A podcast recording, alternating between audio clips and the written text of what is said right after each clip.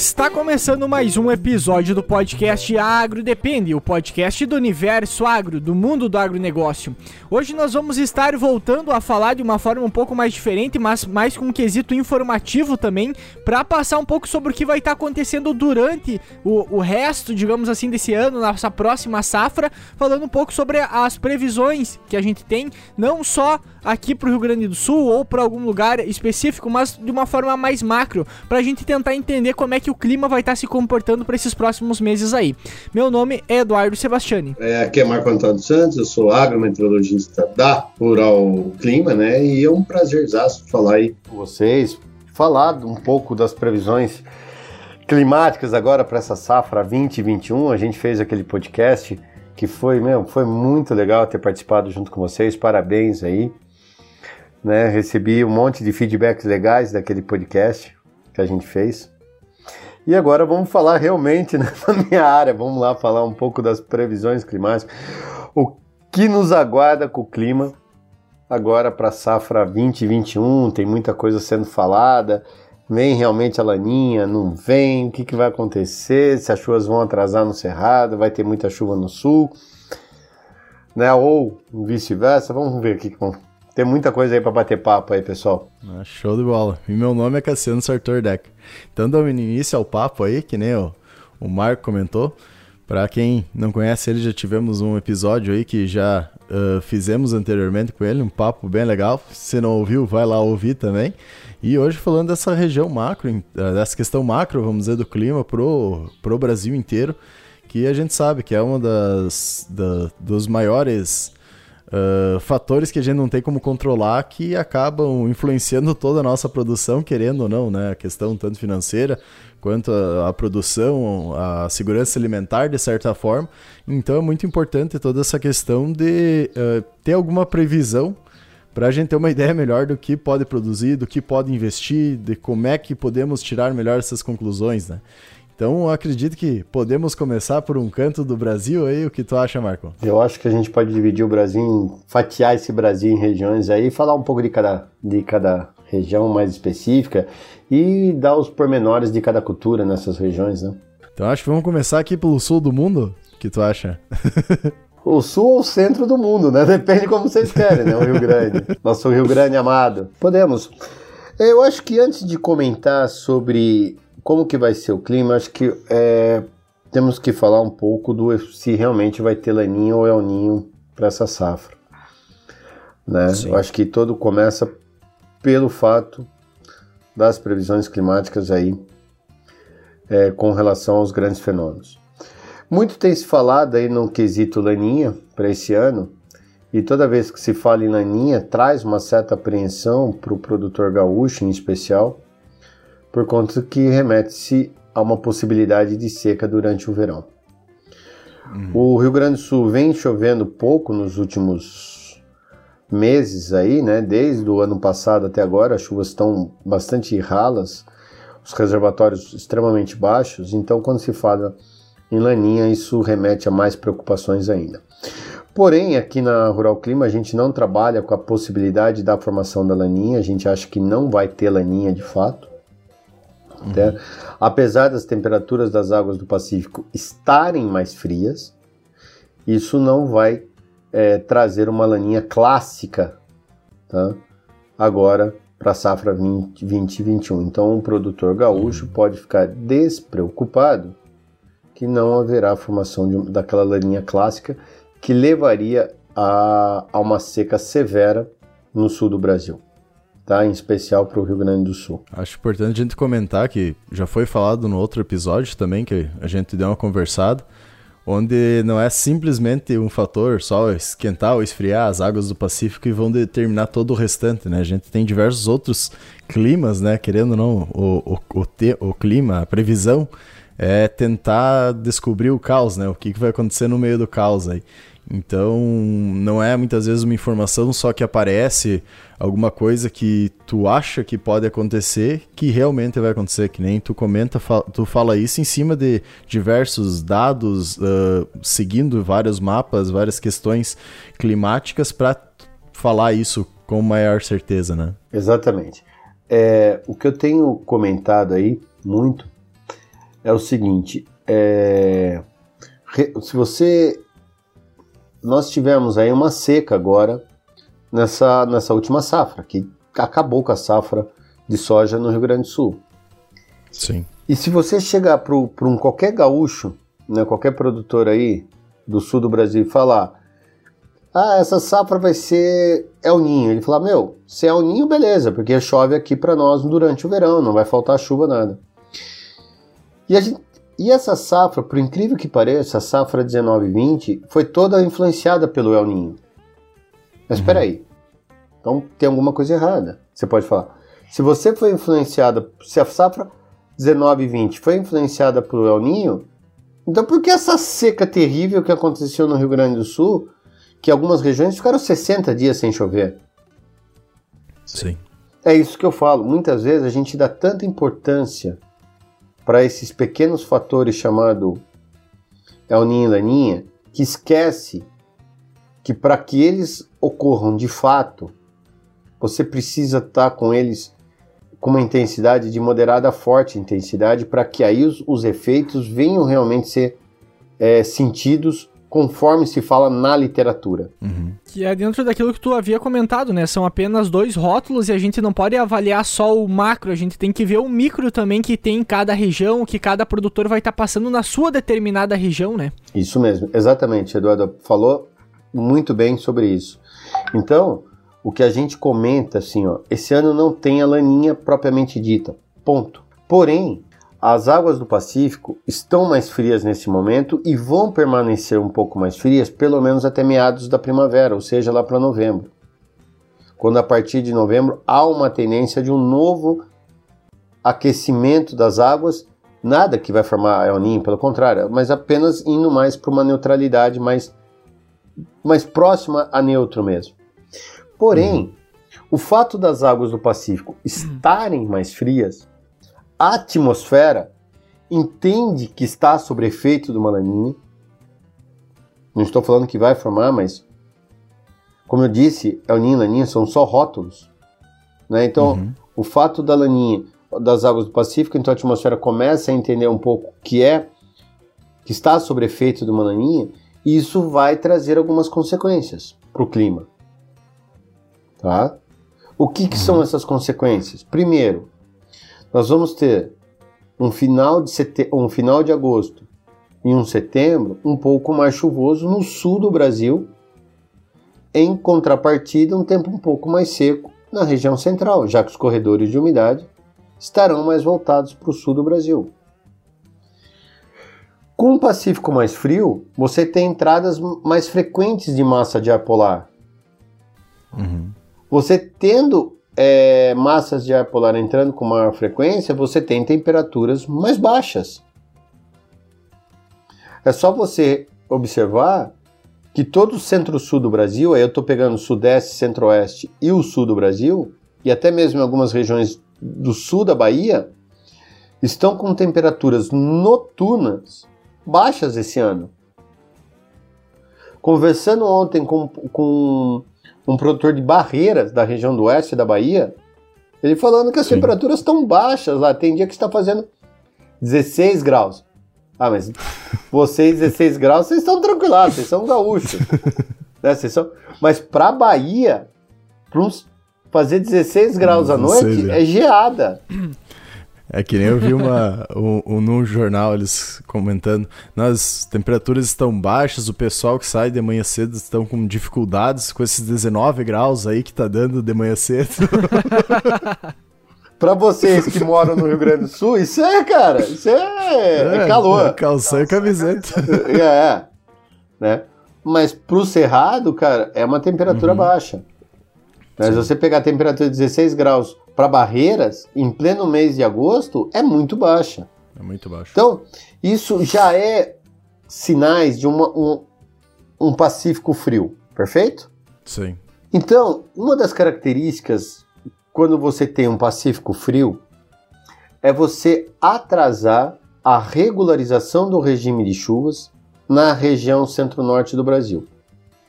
E aí eu vou deixar. Aí eu, eu quero falar uma coisa que eu acho que é bem clara para depois a gente seguir para nossas para o nosso bate-papo aí das previsões. Uhum. Uma coisa é regime de chuvas, outra coisa são chuvas, são totalmente diferentes uma coisa da outra. Ah, mas Marco, não são chuvas? São chuvas. Quando a gente fala que vai atrasar a regularização do regime de chuvas, é aquelas chuvas que são gerais, igual vai acontecer, que está acontecendo hoje, essa semana. Sim. Começa a chover aí na terra de vocês, que é o Rio Grande do Sul. Não tá chovendo aí Uhum. agora? Tá. Sim. Tá chovendo, aí a frente fria vai subindo. Então hoje chove no Rio Grande do Sul, amanhã em Santa Catarina, Paraná. da- Aí depois vem para São Paulo e depois chega no Centro-Oeste, certo? Então aquela chuva Uhum. que lava uma região, que lava uma grande região, ok? Sim. Essa é quando o regime de chuva se instala de fato. Outras são as chuvas pontuais. São aquelas mangas de chuvas, quando você tá. não, você vê uma chuva aqui, uma chuva ali, o, o dia abre, o dia fica tá aberto, depois cai, forma uma pancada, aí dá uma nuvem, chove, depois abre o tempo. Sabe aquelas pancadas? Tu sai do barral e vai pra, pra rua seca logo depois, né? Isso mesmo, E isso como, mesmo. Como é que tu vai passando? Você tá aí, você tá chovendo aí na tua casa, dois, três quilômetros para frente não tá chovendo. Aham. Certo? Ou tá chovendo numa parte da fazenda, não tá chovendo na outra. Isso são as pancadas irregulares que a gente fala aqui internamente na Rural Clima. Tá? São as chuvas irregulares, as pancadas de chuvas. Cada um tem um nome. Chuvas de manga, cada um dá um nome para suas pancadas. Uhum. Então, como a- o regime de chuvas, por conta dessas águas mais frias, só vão ocorrer de fato na segunda quinzena de outubro, na região centro-norte do Brasil, as chuvas vão, os corredores de umidade vindo da Amazônia vão ficar mais concentrados no sul do Brasil. Então a gente vai ter chuvas mais recorrentes agora, em- nessa segunda quinzena de agosto, setembro e começo de outubro, no sul do Brasil. E aí eu vou incluir Rio Grande do Sul, Santa Catarina, Paraná, incluo também o sul de São sul do Mato Grosso do Sul, porque apesar do sul do Mato Grosso do Sul politicamente pertencer ao centro-oeste, né? Uhum. Mas climatologicamente ela pertence ao sul do Brasil, Ao sul ainda. Aham. tá? Porque o clima é muito parecido com o oeste do Paraná, que pertence Sim. ao sul. É a mesma coisa que o extremo sul de São Paulo, aquela região de divisa ali de São Paulo, Paraná, muitas vezes tem mais ca- características climáticas do sul do que propriamente da região central do Brasil. Tanto que no Mato Grosso do Sul, no início, você plantava trigo, né? Como se e até hoje está começando a se voltar a falar de trigo na região. Uhum. tá? Então, de uma certa forma, você vai ter chuvas mais recorrentes agora set- a partir de setembro, vamos falar a partir do final de agosto agora, dessa semana, né? Já recorrentes com relação às chuvas, ok? Então, Sim. o produtor já vai encontrar condições, o, o produtor paranaense, o produtor do sul do MS, já vai encontrar condições para semear a sua soja já a partir de meados de setembro. Já vai começar a ter chuvas regulares e até em bons. Com relação ao trigo, as condições também estão favoráveis ao trigo. Porque volta a Uhum. chover agora, está chovendo, vai continuar chovendo e há uma tendência de as chuvas continuarem até meados de outubro. Muito bem. Ah, mas pode impactar a colheita do trigo? Dificilmente. Mas Uhum. pode ter uma outra semana um pouco mais complicada, lógico que pode. Não, eu ia comentar, e a questão, tirando da chuva, né? ah, massas de ar frio aí que vão dar geada, alguma coisa, que aqui na nossa região, ah, no noroeste, mais perto do Uruguai, aí já está se iniciando o plantio de milho, né? E a gente sabe que pode ocorrer um problema de uma geada mais tardia na cultura do, do, do trigo, que pode inviabilizar também, muitas vezes, semente, né? Deixar um grão xoxo. Essa questão de ah, massas de ar frio, como é que tu vê isso? Perfeita pergunta, questão bem pertinente. É o seguinte, para todos os nossos clientes, a gente tá, não está indicando o plantio do milho agora. Porque, Uhum.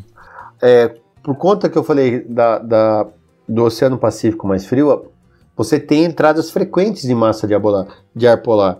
Então, é, pode ocorrer geadas. Até está mostrando que entre os dias 21 e 22 as temperaturas devem cair bastante no sul do Brasil Uhum. tá? até com riscos de geadas.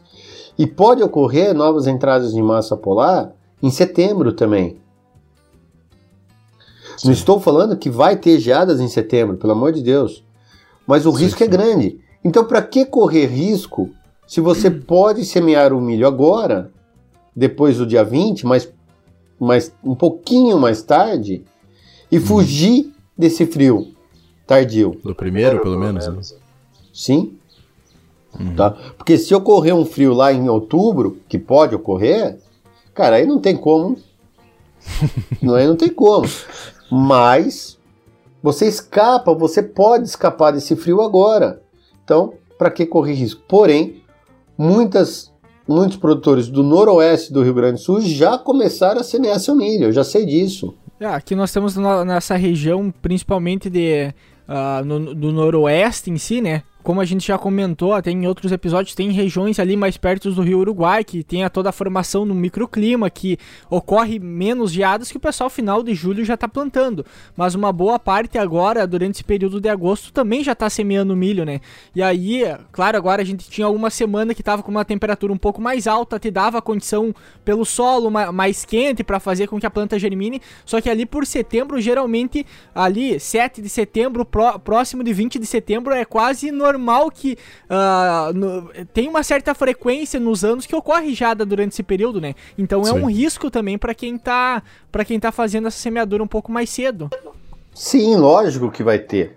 Lógico que vai ter. Então, de uma certa forma, me preocupa bastante esse esse esse, esse plantio mais cedo do milho esse ano no Rio Grande do Sul por conta disso, de uma condição.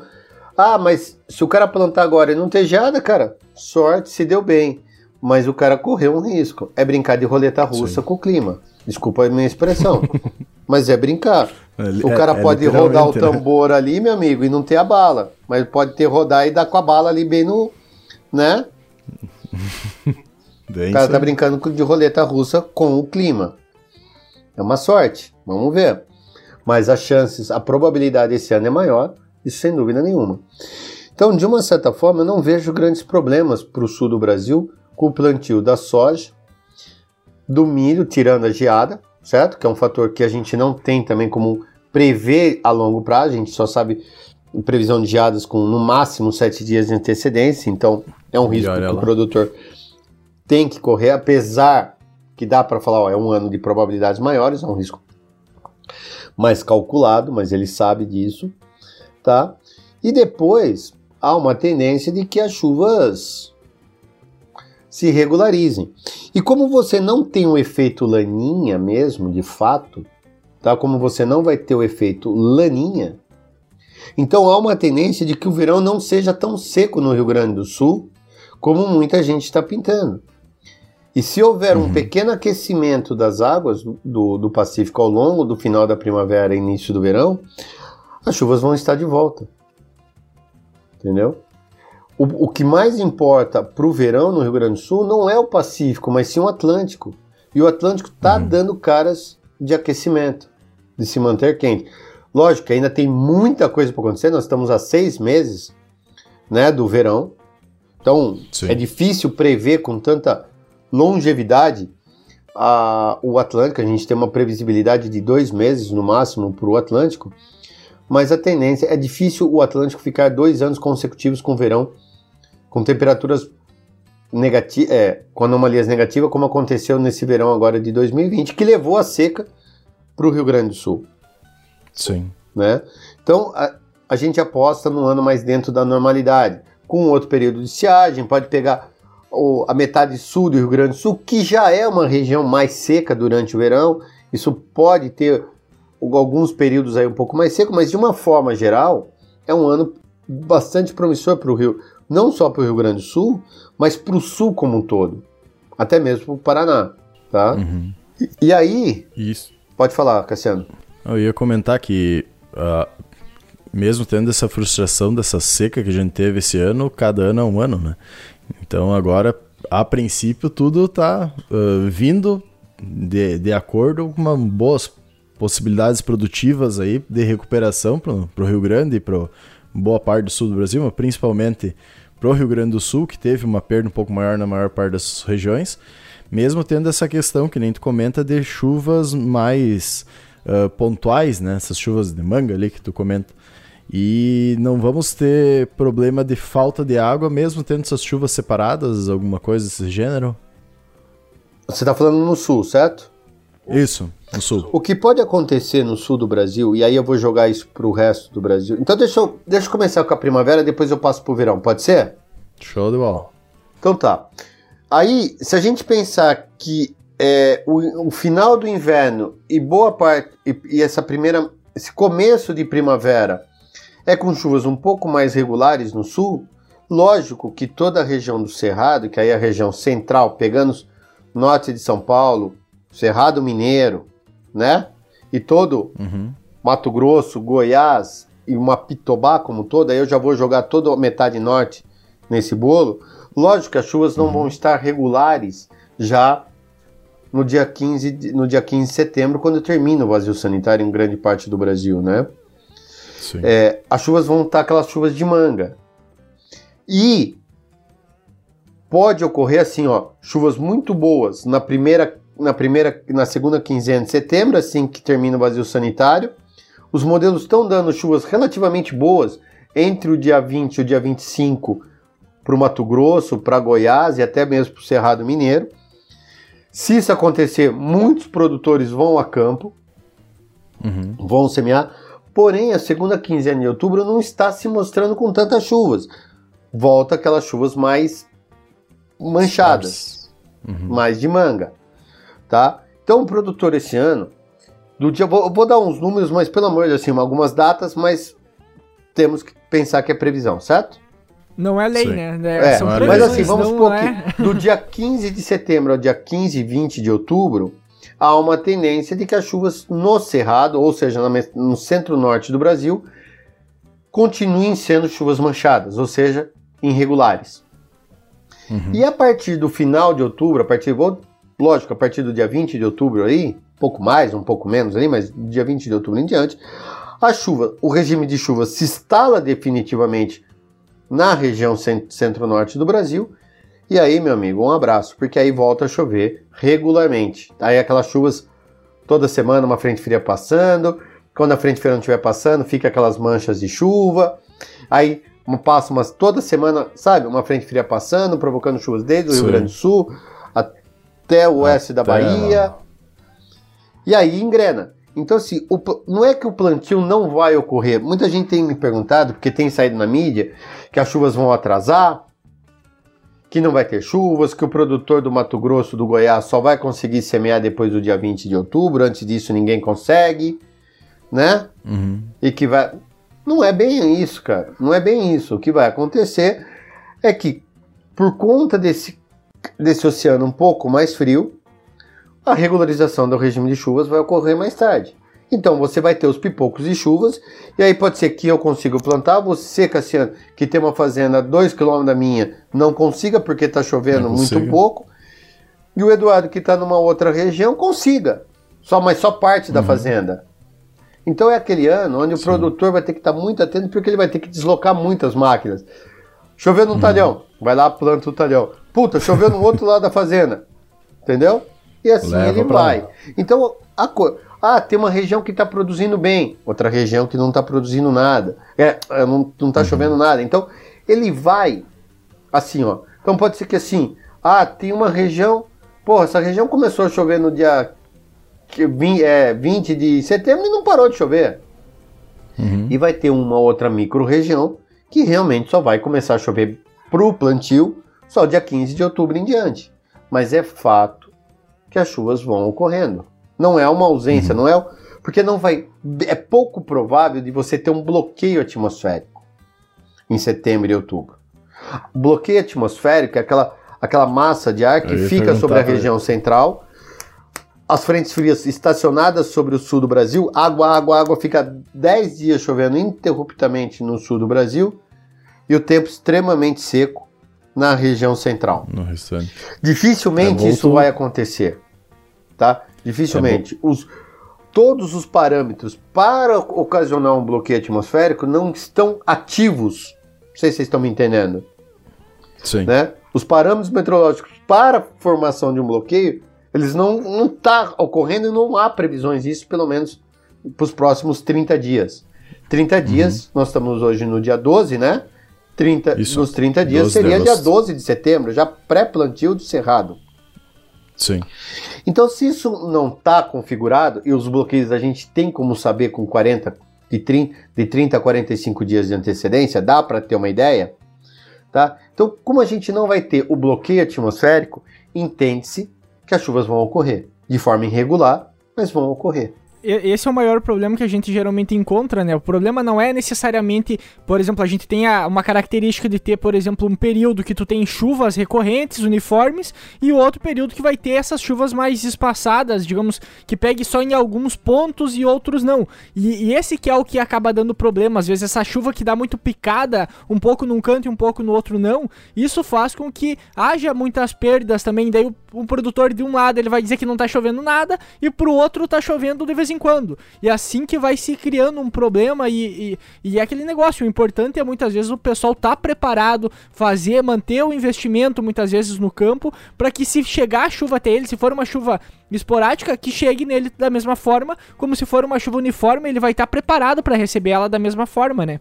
Perfeito, matou a é. pau, Eduardo. Matou a pau. Então, assim, e hoje, é, se o produtor hoje que quiser ter sustentabilidade, na tua profissão, ele uhum. tem que pensar duas coisas. Primeiro, como empreendedor. Hoje acabou aquela brincadeira de ser fazendeiro. Sim. Que era fazendeiro, era meu avô e meu pai. Lá atrás, antes de eu nascer. Hoje, se o cara não for empresário rural, ele fecha as portas. O vizinho vai Sim. comprar ele, certo? Ou um grande vai vir e vai comprar ele. Não tem mais a questão simplesmente de trabalhar e fazer e crescer, vamos dizer, com, com o trabalho das mãos, né? Sem uma administração eficiente, vamos dizer, não tem como, é um todo. É, é um é todo. muito investimento. É um todo. É um todo. E para você ser um empresário, você tem que investir na tua propriedade, então no solo, Sim. que é a matéria-prima da. Não adianta nada chover. Eu até eu falo assim, ó, o clima é o, é o principal elemento, é o principal insumo da agricultura hoje. Só que não Sim. adianta nada chover bem se você não fizer teu papel, que é ter um solo, um bom perfil de solo, você é, ter uma boa plantabilidade no início, plantar uhum. com velocidade certa, com as máquinas reguladas, quantidade certa de semente ali, você pode colocar um pouco a mais, uhum. um pouco a menos, dependendo do, do vigor da, da semente, do grau de germinação que você fez os testes, certo? Você, tá, você tem uhum. como moldar isso, tá? Mas você fazer e ter capricho na lavoura. O que o grande importa é o capricho. Se você não tiver todo esse capricho de plantar, o que, que adianta ter um clima excelente? Você pode até produzir, mas você vai produzir mal. Só para vocês terem é uma ideia, olha que loucura. Eu não vou citar nomes, que é antiético aqui, mas uhum. é, eu tive dois clientes, eu tenho um cliente que a gente começou ontem, que ele estava com um problema. Duas propriedades vizinhas, uhum. apenas a estrada, o, o, como chama? O, o carreador que separa as do estalhão, mesma variedade de semente, de, mesma variedade de milho, mesmo híbrido de milho, uhum. certo? Agora para o milho safrinha. Um produziu 145 sacos por hectare e outro 102 sacos por hectare. Choveu? Foi, foi clima? Não foi clima. Choveu para os dois ao mesmo tempo. Sim. Temperatura, mesma coisa. Igual. O que, que foi? Controle de percevejo. Um fez uhum. muito bem, fez todos os manejos necessários, e o outro não. Não fez. Fez meia boca, que a gente brinca, certo? Sim. Um colheu 102 sacos por hectare e outro colheu 140 sacos por hectare. 40 sacos, acho que 40 sacos de milho num preço que está hoje, acho que faz um pouco de diferença para o bolso, certo? só um pouquinho. Se fosse só um Querendo saquinho, não... não. Mas você é. pegar 200, 300 ou até mil hectares, faz uma baita diferença. Aí, e o que, que, que é diferenciou um do outro? Da produção foi clima? Hectare, né? Não, foi capricho. Manejo. O manejo hum. eles fizeram. Mas um fez com é, capricho. Das doenças, não é. Né? É. Um fez com capricho, o outro não. Uhum. Então, o que eu falo é o seguinte: o clima é você é o único fator que você não tem controle. Uhum. A não ser que você faz um, um cultivo protegido dentro de estufa. E eu não conheço nenhum produtor de grãos que faça dentro de uma estufa. Em larga escala, né? É, de larga escala. certo? Imagina uma estufa dos mil hectares. né? Mas o que a gente fala é o seguinte: vamos lá. Se o clima você não domina, mas você tem como mitigar os fatores climáticos, que é o que você falou, Eduardo. Você consegue mitigar esses fatores. Você não consegue dominá-los, mas você consegue mitigá-los. Certo? Você consegue minimizar os impactos. Pronto. Então, se o produtor souber que as chuvas vão ser irregulares no começo no cerrado, chuvas mais mais frequentes no sul, agora no início de safra, meu, dá para você manejar muito bem isso daí. Uhum. Pronto. E tá preparado, igual você Pronto. falou, para essas pancadas de chuvas e semear uhum. nas pancadas de chuvas. É aquela questão de pegar os dados e não simplesmente comprar, entre parênteses, os dados só para ter eles em mão. Pegar e fazer todo um estudo de como é que tu vai utilizar todos esses dados, tanto de análise de solo, quanto questão de clima que a gente falou, tanto com variação de semente, juntar tudo e colocar realmente a campo para te mostrar um resultado, né? Como tu comenta, muitas vezes tem como mitigar. Vamos pegar quantas áreas, muitas vezes, que a gente já observa uh, que tem irrigação, então o fator água, muitas vezes, está sendo controlado, está sendo uh, conseguindo arrumar ele, só que tu não tem toda a questão de estrutura de solo, que nem tu comentou, não é feito manejo corretamente, e a produção da área irrigada muitas vezes dá menor que a de, de sequeiro, ou dá uma mais ou menos parecida com a de sequeiro, mesmo não tendo o problema de falta de água, vamos dizer, num período que teve realmente uma falta de água, né?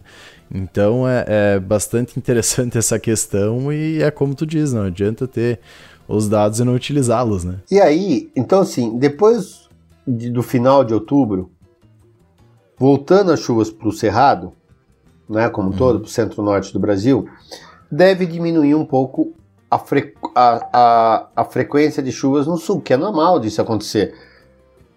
Sim. Setembro, chuvas um pouco mais frequentes no sul e chuvas mais irregulares no norte. E aí em novembro dá uma invertida porque o regime Sim. de chuva se instala no norte, na região centro-norte do Brasil.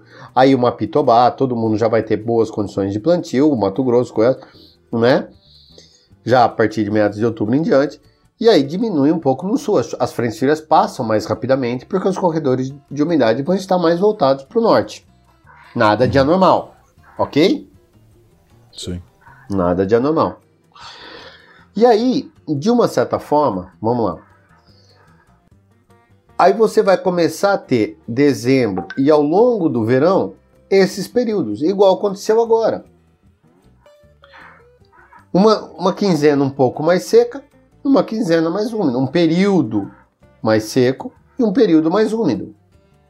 Então, ah, começou a chover no sul do Brasil, beleza, tá chovendo aqui. Ah, ainda tá um pouco seco, as chuvas estão muito irregulares ainda na região central nessa quinzena. Aí daqui a pouco inverte.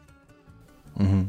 Porque como você não tem nenhum grande fenômeno, que, que é um dos fenômenos macro, de grande escala, que é o Ninho e Laninha, atuando de fato,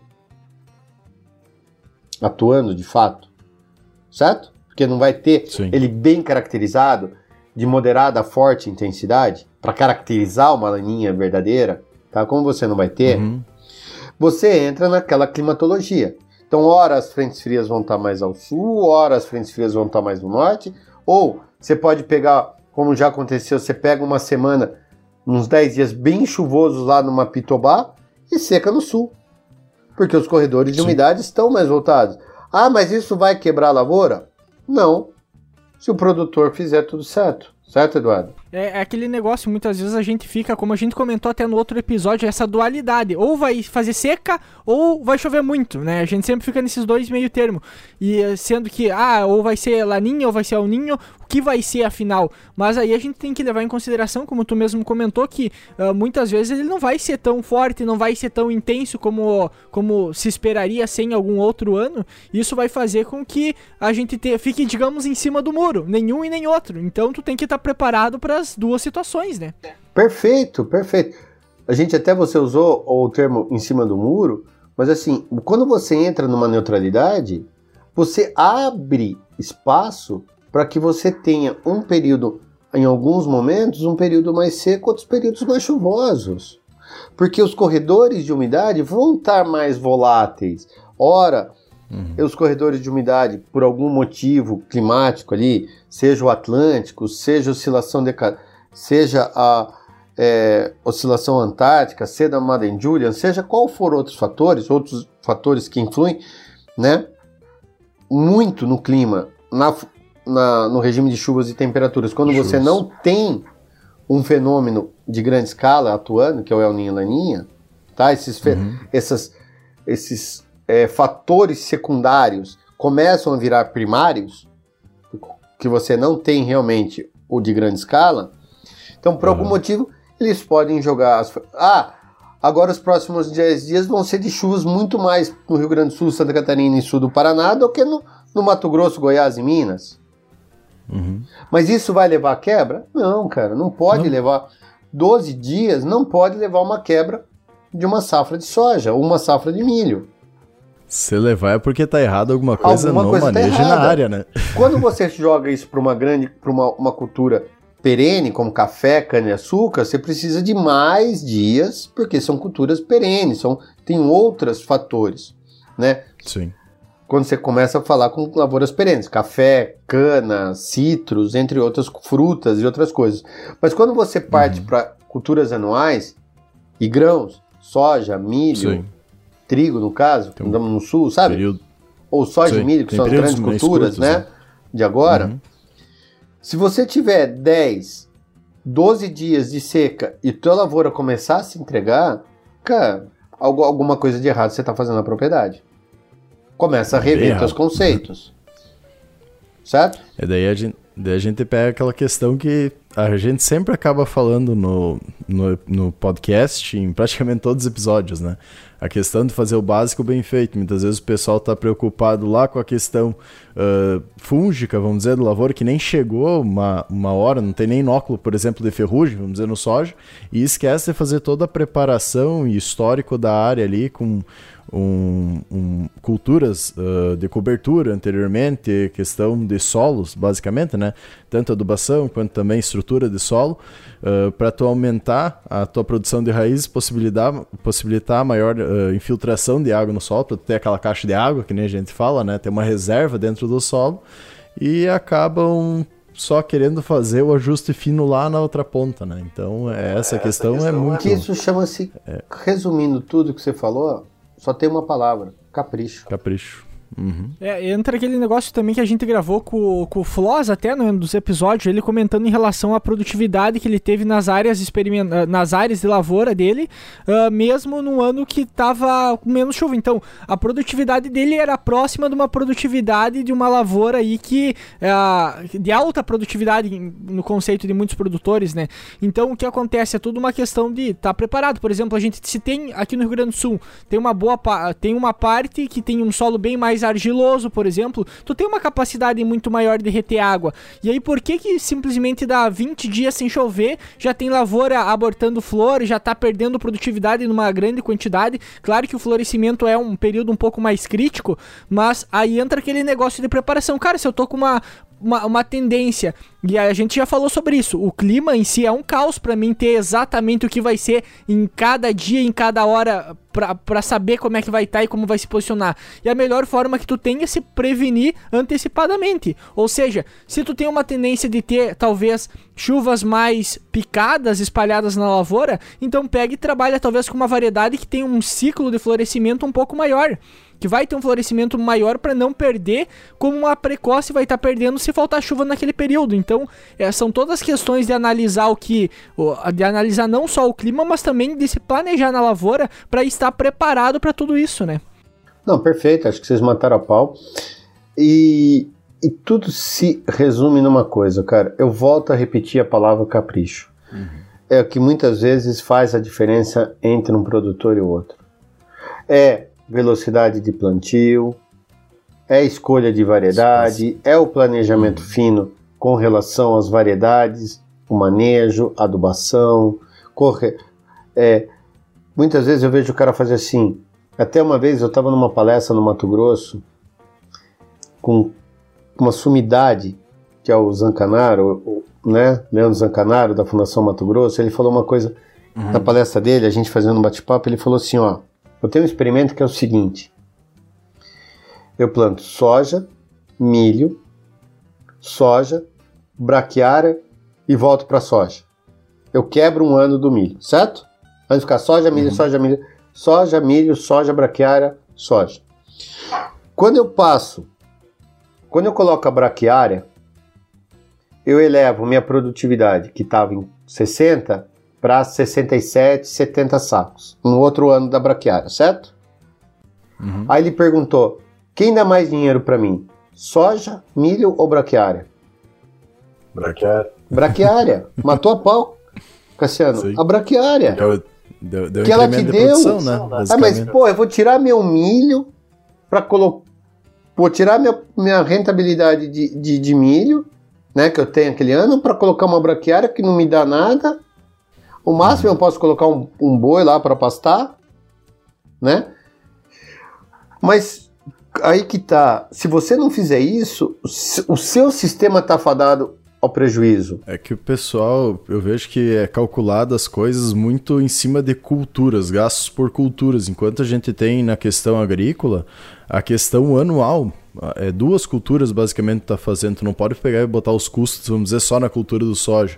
Faz parte de um sistema integrado, então é o que a, a empresa rural, vamos dizer assim, a indústria rural, entre parênteses, vai estar tá ganhando por ano, né? E daí tu entra bem nessa questão, tu colocar uma, uma planta de cobertura, que a princípio seria braquiária, que aumenta a questão de macro e microporosidade do solo, uh, melhora também a questão de micro e macrobiota do solo, com isso tu consegue ter um incremento de produção tanto por reciclagem de nutrientes, né? Uma ciclagem de nutrientes, como também toda a questão de armazenamento de água e possibilidade das, das raízes de soja se aprofundarem mais, conseguirem é, pegar mais nutrientes. Você tem nematóide, que você tem um problema sério, você diminui a, a, a, proliferação de nematóides. Você tem um monte de fatores que contribuem para uma alta uhum. produtividade depois, né? Sim. Então, assim, voltando para a parte climática, que, né, hoje você vai ter realmente acho que é, resumindo tudo que a gente está falando é não tem laninha de fato, uhum. certo? As temperaturas do Pacífico vão ficar negativas pelo menos até quase o final do ano, aí lá para novembro, dezembro mais ou menos, só que sem a formação da laninha clássica.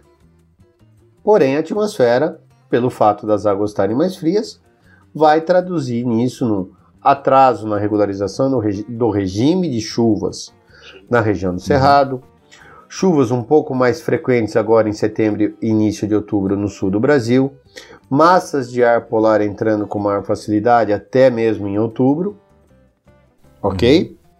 E a partir de meados de outubro em diante, o regime de chuvas se instala definitivamente no Brasil como um todo, aí como um todo mesmo, e a tendência Sim. é de que você tenha um, uma segunda metade da primavera com chuvas regulares em todo o Brasil e o verão, por voltar a ser um período mais perto da neutralidade, você vai ter aquela oscilação, ora chovendo num canto, ora chovendo no outro, mas sem que venha ocorrer grandes períodos de veranico a uhum. ponto de levar uma safra ao prejuízo.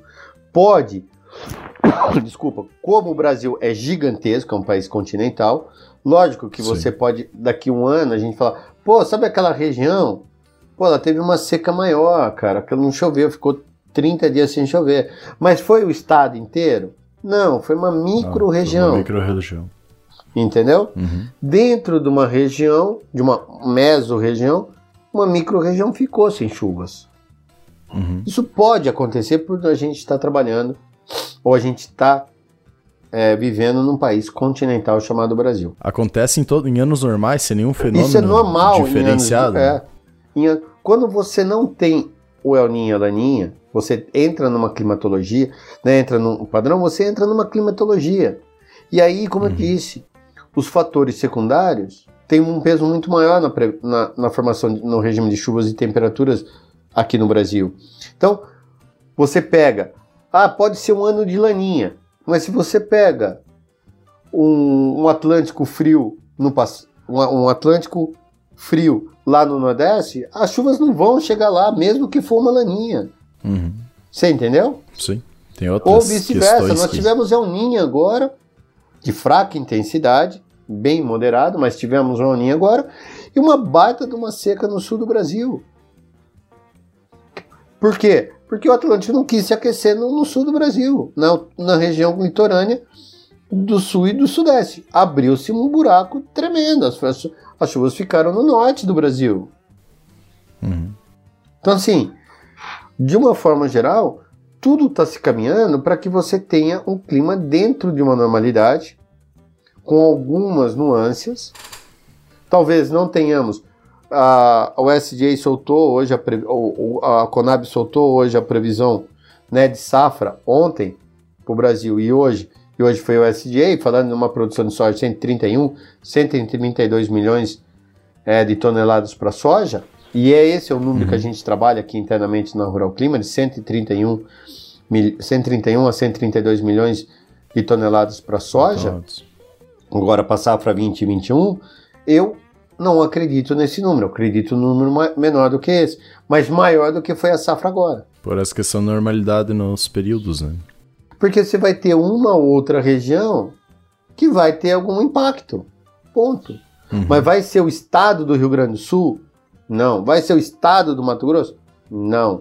Entendeu? Aí entra aquele negócio que a gente comentou. Cada produtor tem que olhar não só para o macro, que é o que a gente está comentando mais hoje, mas olhar para o microclima que tem dentro da sua própria região, na sua propriedade. Como a gente comenta, uh, nós tínhamos um professor que comentava a respeito disso também. Ali no município de Independência tinha a granja da. Uh, uh, tinha uma, uma propriedade da escola que ficava em 3 de maio, ou, ou, Independência mesmo, agora eu não estou lembrado, e a outra Independência. Independência, mas em locais diferentes, mas só em função de uma uh, de uma altitude diferente, tu, uma tinha formação de geada e a outra não. Ou seja, uh, a, a, organização e o planejamento, que por mais que fosse no mesmo município, era de uma forma diferente, porque havia um microclima em cada local dessas lavouras. Então, isso que tem que ser muito mais olhado na hora do planejamento, na hora da implantação dessa lavoura lá no campo, né?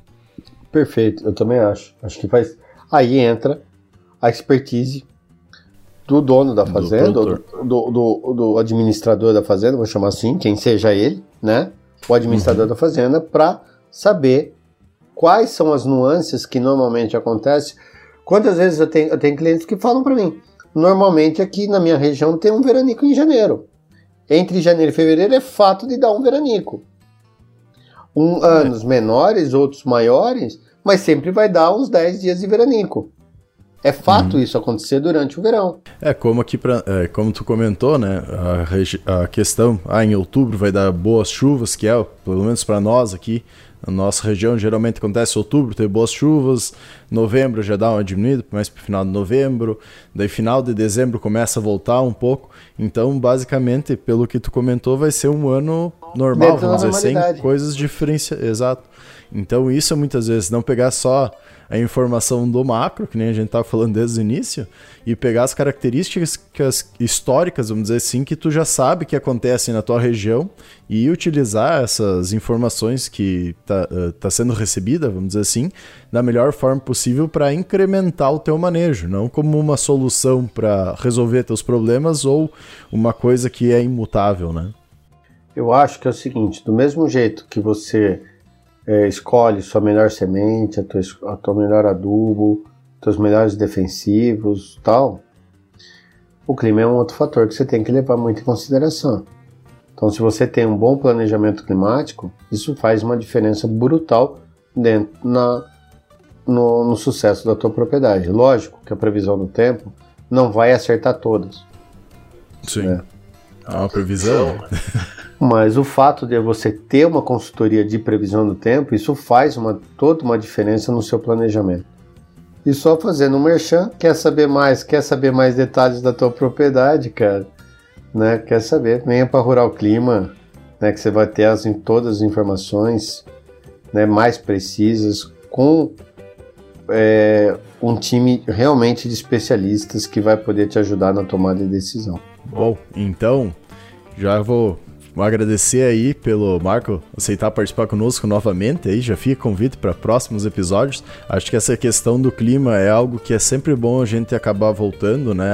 A questão das previsões climáticas, porque como foi comentado, é uma das questões que vai definir totalmente a nossa safra e o planejamento que a gente possa ter. Tendo escolha de cultivar muitas vezes, que vai pegar uma que não é um, um, ciclo indeterminado, por exemplo, que não vai florescer tudo de uma vez, como pode pegar uma mais produtiva, muitas vezes que é de um ciclo determinado. Tudo isso, de certa forma, o clima vai está uh, influenciando para essa tomada de decisão e ele vai dizer também a questão muitas vezes de fazer um alto investimento, menor investimento, quanto, quanto produtividade. Então ele está ligado, querendo ou não, em toda a questão da produtividade que a gente vai ter na nossa lavoura. E novamente agradecendo aí o Marcos, as redes sociais dele vão estar tá na descrição dos nossos episódios. Convidar o pessoal também a ouvir os, o nosso, nosso outro episódio aí que foi feito em parceria aí também com o Marco, o episódio 55 aí, onde a gente comentou sobre uh, agrometeorologia, então, no geral. E no mais, convidar também para ouvir os outros episódios do podcast AgroDepende e nos acompanhar nas redes sociais aí. Mas por hoje era isso e até a próxima, pessoal. Valeu, tchau, tchau. Tchau, pessoal.